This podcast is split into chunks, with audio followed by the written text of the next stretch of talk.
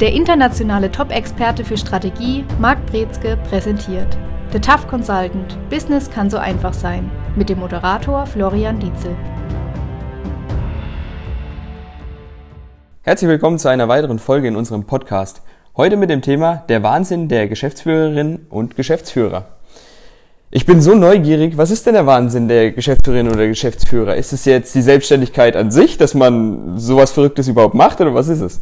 Die Mitarbeiter würden da sagen, dass die Geschäftsführerinnen und Geschäftsführer, die Chefs, die Verrückten sind und die Wahnsinnigen sind, wenn man die fragen würde. Allerdings zielt jetzt wirklich diese Aussage auf was anderes ab. Und zwar, wenn wir uns vorstellen, dass Unternehmer, Selbstständige, dass die ständig in einem Konflikt stehen von Anforderungen. Und zwar aus ganz unterschiedlichen Perspektiven. Da kann man sich vielleicht sogar so ein bisschen diese Balanced Scorecard mal ins Gedächtnis rufen.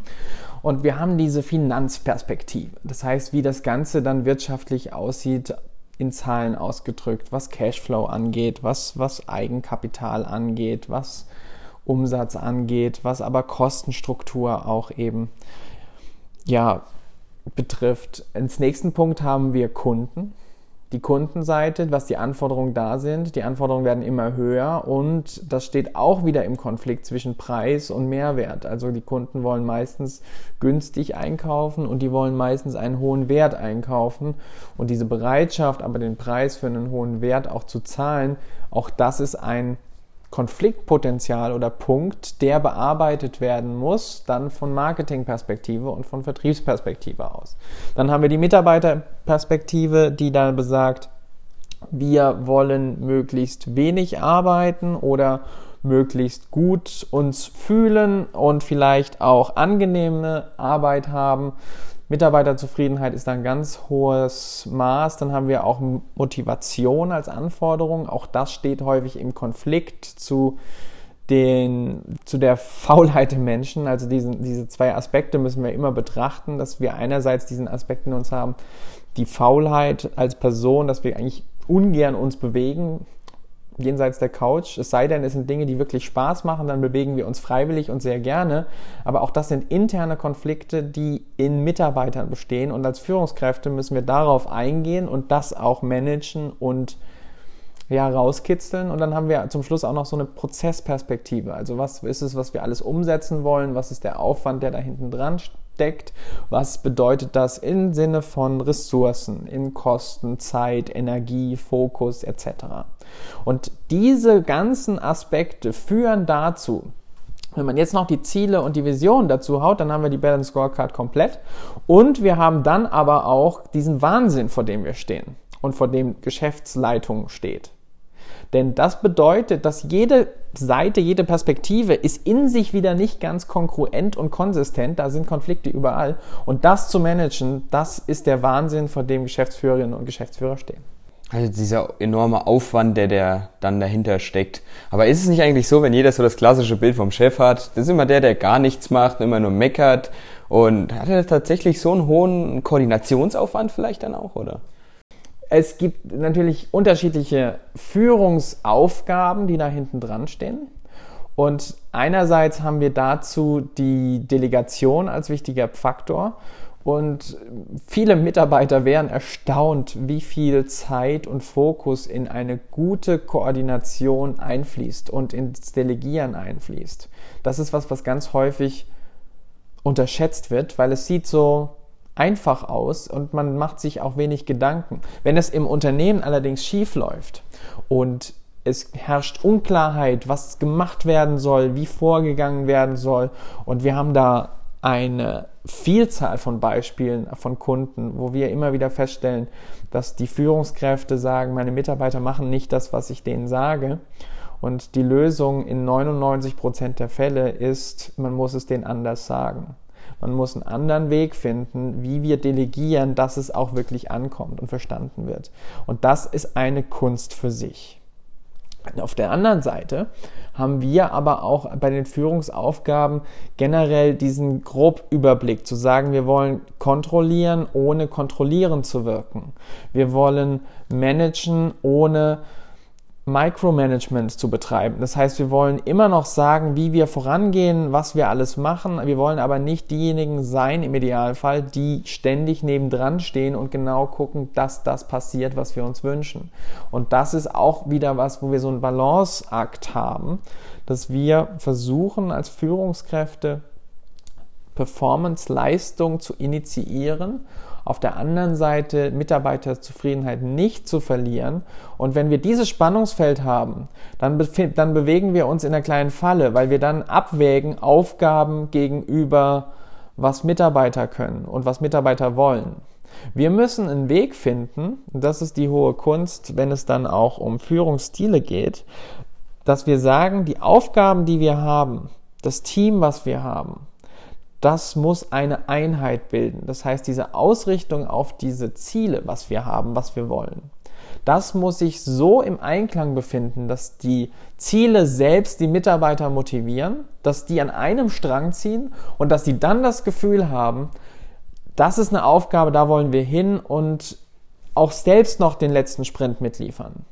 Und dafür muss allerdings auch die Unternehmenskultur passen. Dazu müssen ganz viele verschiedene Hygienefaktoren passen, wie Arbeitsplatzbezahlung und Grundsätzliches, dass man sagen kann, das ist gegeben.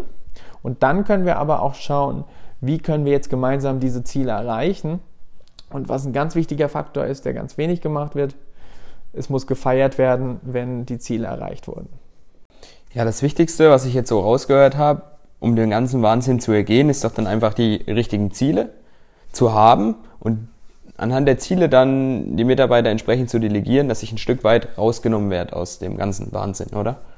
Das klingt jetzt erstmal einfach und richtig, da steckt aber ganz viel hinten dran. Also, wenn wir auf der einen Seite unseren Controller haben, der sagt, oh, unsere Kosten müssen gesenkt werden, wir geben zu viel im Bereich Office Management aus, dann steht das schon mal im Konflikt zu den Mitarbeitern, die sagen, ich brauche aber einen gescheiten Hefter, der nicht mich zehn Minuten kostet, die Heftklammern auszutauschen.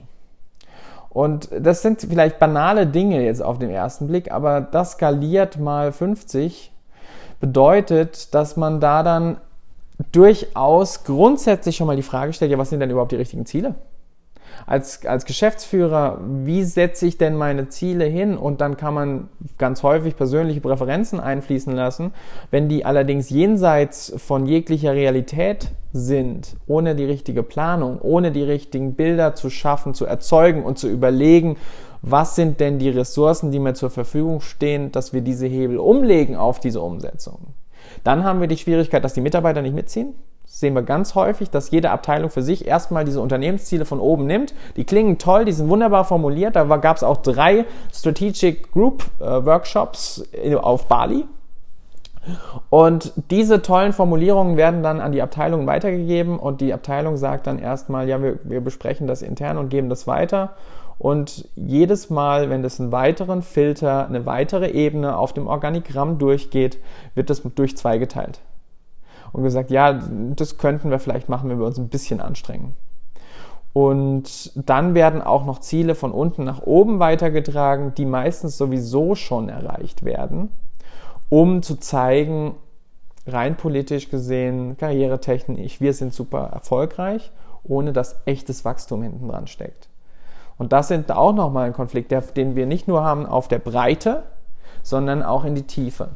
Ja, wie du gerade angeschrieben hast, wenn man ein ähm, Organigramm nach unten wandert, dann auf die untere Mitarbeiterebene dann entsprechend und oben die tollen Ziele, die auf Bali dann entsprechend beschlossen wurden, ähm, da kommuniziert werden, ist doch oft unten der Widerstand am größten. Ach, von oben die predigen immer so toll, aber wir schaffen das doch eh nie. Die müssen erstmal hier arbeiten, wo wir das machen. Die wissen gar nicht, wie es abläuft. Das sind doch so Sachen, die immer hochkommen, oder? Richtig, und die Gefahr fängt da wirklich von oben an, genau das sozusagen. Ihr müsst das machen, was wir wollen. Dieser Satz wird keinem gefallen und wenn es so aber ankommt, dann hat man das Gefühl, dass man da unten mal locht und schwere Arbeit leistet, damit es denen da oben gut geht. Und dann kommt irgendwann die Meuterei auf der Bounty. Da muss man dann anfangen zu sagen, so ist nicht der Ansatz, sondern es ist ein Team, was da hinten dran steckt. Jeder steckt da viel Arbeit rein und viel Fokus und Energie rein und wir wollen es gemeinsam schaffen. Die große Kunst und die hohe Kunst hier Performance, Mindset, Motivation, Loyalität und Produktivität in einem Einklang zu behalten, ist, dass man das häufig von dem Gesamtunternehmen aufsplittet in kleine Teams.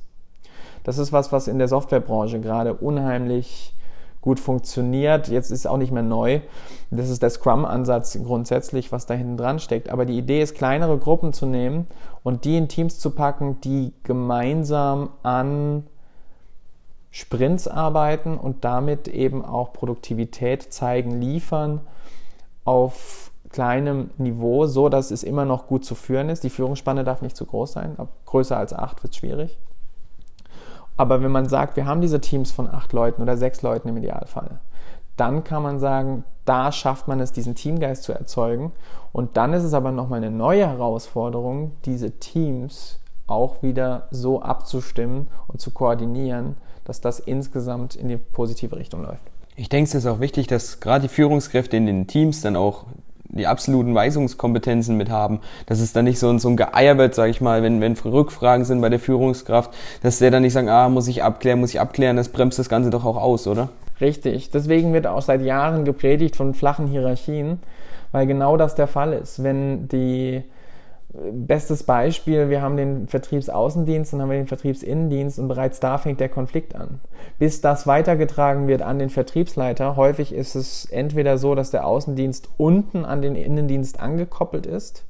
Und zwar ist offiziell die Aussage, der Innendienst soll den Außendienst supporten.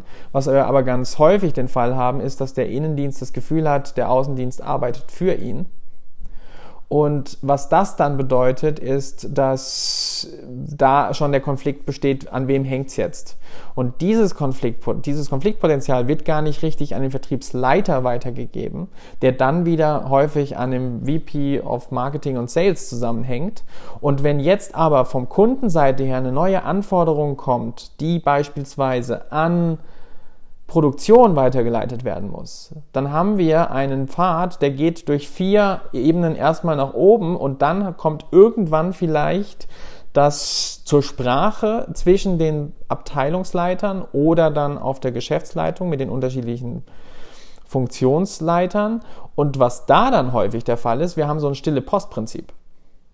Also was dann geändert wird in der Produktion, hat nichts mehr damit zu tun, was der Kunde ursprünglich gefordert hat. Ja, ich, ich kann nachvollziehen, dass solche Strukturen in größeren Unternehmen dann auch notwendig sind, aber wie kann ich denn gerade sowas genau umgehen, dass ich da eben schnell und flexibel agieren kann und nicht über 30 Ecken kommunizieren muss? Da ist das Wörtchen Schnittstellen sehr wichtig, dass man doch schnelle, einfache Möglichkeiten schafft, Kommunikation und Informationen weiterzureichen, dass auch zentral gearbeitet wird über CRM oder interne ERP-Systeme bei denen dann genau sowas erfasst wird und dass auch diese, Strukti äh, diese Strukturen dann so angelegt sind, dass man das gut nutzen kann. Vorhin hast du schon angesprochen, Kontrolle ohne zu kontrollieren oder kontrollierend wirken. Wie ist die Kunst dabei? Wie macht man das? Ich glaube, das interessiert den einen oder anderen Geschäftsführer auch, wie man da sanft Mitarbeiterzugang findet. Das ist auch eine Kunst, weil das Ziel besteht ja darin, dass wir Mitarbeiter nehmen und anschauen und sagen, im Idealfall wollen die das erreichen. Und man möchte diesen Ansporn bei den Mitarbeitern selbst wecken, dass die das Gefühl haben, ich will das erreichen. Ich möchte das gerne umsetzen. Ich hänge jetzt noch fünf Minuten dran, weil sonst, sonst ist meine Woche nicht so schön, wie ich mir das vorgestellt habe. Und das heißt nicht, dass jetzt jeder Chef möchte, dass die Mitarbeiter länger arbeiten. Im Gegenteil, die Chefs wollen, dass die Mitarbeiter produktiver sind. Und wenn die es schaffen, eine Stunde früher fertig zu werden, zwei Stunden früher, jetzt aufpassen, Chefs hören das nicht gerne. Aber wenn, wenn die Leistung gebracht wird in einem halben Tag, was letztlich aber die Leistung ist, die jetzt gerade notwendig ist, dann ist es doch super. Und dann heißt es nicht, die Mitarbeiter sind nicht ausgelastet, sondern dann heißt es, hier haben wir Leistung drin und dann heißt es auch, da müssen wir doch gucken, wie wir genau das fördern und nicht versuchen, dann so lange den Berg größer werden zu lassen, bis Mitarbeiter wirklich jede Motivation verloren haben. Würdest du nicht aber auch als Chef sagen, ähm, toll, wenn das jetzt bis einen halben Tag geschafft ist, ähm, sind wir besser und schneller beim nächsten Projekt?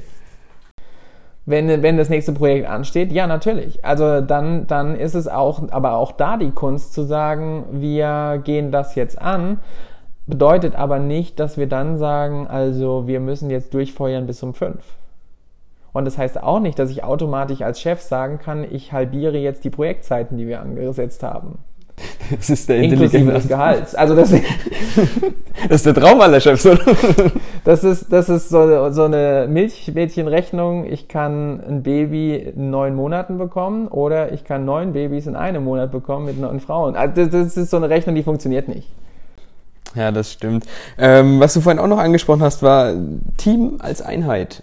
Wie schaffe ich denn das, dass ein Team zusammen sich zusammenschweißt, zusammenarbeitet, zusammenlebt. Gerade weil Teams ja oft auch zusammengebaut werden für bestimmte Projekte, wieder auseinandergebaut werden, die Leute in neue Teams kommen. Wie schaffe ich das, dass das schnell funktioniert, dass sich da eine Einheit bildet? Das wichtigste Meeting, was da stattfindet, ist das Kickoff-Meeting. Also das, die, wirklich dieser Start von diesem Ganzen. Wie wird das vorgestellt? Ist klar, wer da drin ist, warum die Personen drin sind, wer da ausgewählt wurde, warum ausgewählt wurde, was ist die Mission hinten dran, was ist die Zielsetzung, was ist der größere strategische Kontext, in dem sich das befindet, was sind die individuellen karrieretechnischen Perspektiven, die da hinten dran stecken.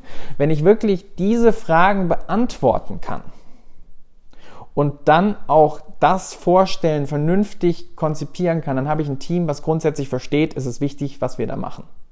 Und wir werden wertgeschätzt. Und wir sind hier drin, weil wir Expertise haben und Kompetenz besitzen. Wir sind hier drin, weil das Unternehmen uns vertraut. Und wenn das Gefühl vermittelt wird, dann haben wir schon mal die Grundkonstellation für ein Team, was dann auch in die Performance geht. Das heißt nicht, dass wir keine Konflikte haben werden. Da gibt es so diese, in der Führungswelt gibt es diesen schönen Begriff oder diese Begrifflichkeiten nach Tuckman, Norming, Storming, ähm, nee, Quatsch, Forming, Storming, Norming und Performing und dann Adjourning, wenn das Ganze aufgelöst wird. So rum ist korrekt. Und diese Phasen, die wird man auch nicht ganz ausschalten können. Also man wird keine Konfliktphase loswerden, nur weil man es am Anfang besser gemacht hat. Aber je besser man es am Anfang macht, desto weicher, sanfter, eleganter werden dann auch Konflikte gelöst, weil einfach der gegenseitige Respekt besteht. Wenn das allerdings nicht passiert, dann kann es sein, dass sich zwei zusammentun, die sich schon kennen oder vielleicht mehr miteinander zusammen zu tun haben als ein anderer. Dann werden Leute ausgeschlossen, dann wird gemustmaßt, warum ist jetzt die Person da drin und dann wie ist das Verhältnis zwischen den einzelnen Personen und den Projektleitern und dann hat man ein Chaos da erschaffen, was dann letztendlich in Reibereien aufgeht und zu keiner Leistung oder Umsetzung führt. Was denkst du, in wie viel Prozent der Fällen ist es der Fall, dass Teams einfach im Projekt scheitern, weil die nicht zusammenpassen, nicht gut ausgewählt wurden? Ich habe wieder kurz eine Studie gelesen. Jetzt versuche ich mich an die exakten Zahlen zu erinnern. Es hat sich geändert. Es waren aber zwischen 70 und 90 Prozent aller Projekte, die auf eine Neueinführung auf Change ausgerichtet sind, dass die scheitern. Und da ist die Ursache tatsächlich dahinter, dass die Teams falsch sind oder woran, woran liegt es? Es gibt mehrere Faktoren, die schieflaufen, aber das ist ein ganz wesentlicher Faktor, dass das nicht gemacht wird. Und da haben wir eben häufig die Situation, dass solche Projekte auch geplant werden nach einem Konzept in einem Board Room, wo Leute an einem langen Konferenztisch sitzen, die sich das schön malen und die haben auch eine wunderbare PowerPoint-Präsentation, die allerdings nichts mit der Umsetzungsrealität zu tun haben.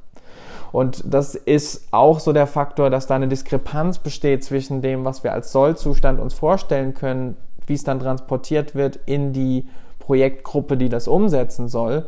Und dann haben wir noch 23 Stationen dazwischen, die alle unterschiedlich angehen, wie das Ganze jetzt gemacht werden soll. Und der erste Schritt sitzt dann, besteht dann daraus, dass wir alle Schritte, die wir jetzt machen müssten, mal auflisten sollen.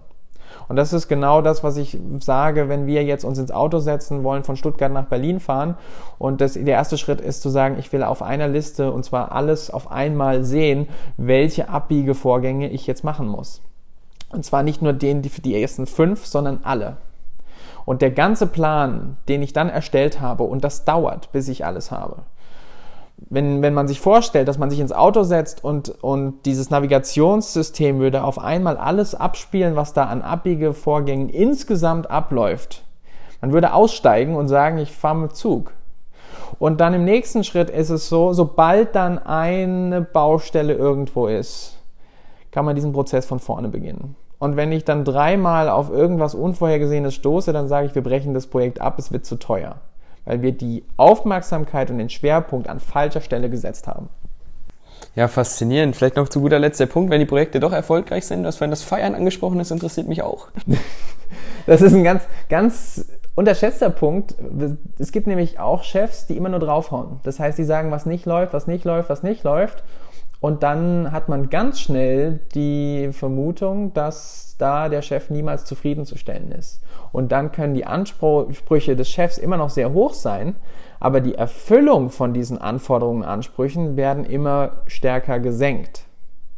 Wenn allerdings auch gute Arbeit belohnt wird, nicht nur durch Lohn, was auch ein Faktor ist, aber vor allen Dingen auch durch Wertschätzung, durch Lob, auch ein Fremdwort für viele hier in der Gegend, dann hat man die Möglichkeit, auch da Wertschätzung auszudrücken. Und da bedeutet es auch mal zu sagen, wir müssen, wir dürfen nicht vergessen, wir, wir verbringen Lebenszeit im Unternehmen und wir verbringen viel Lebenszeit im Job.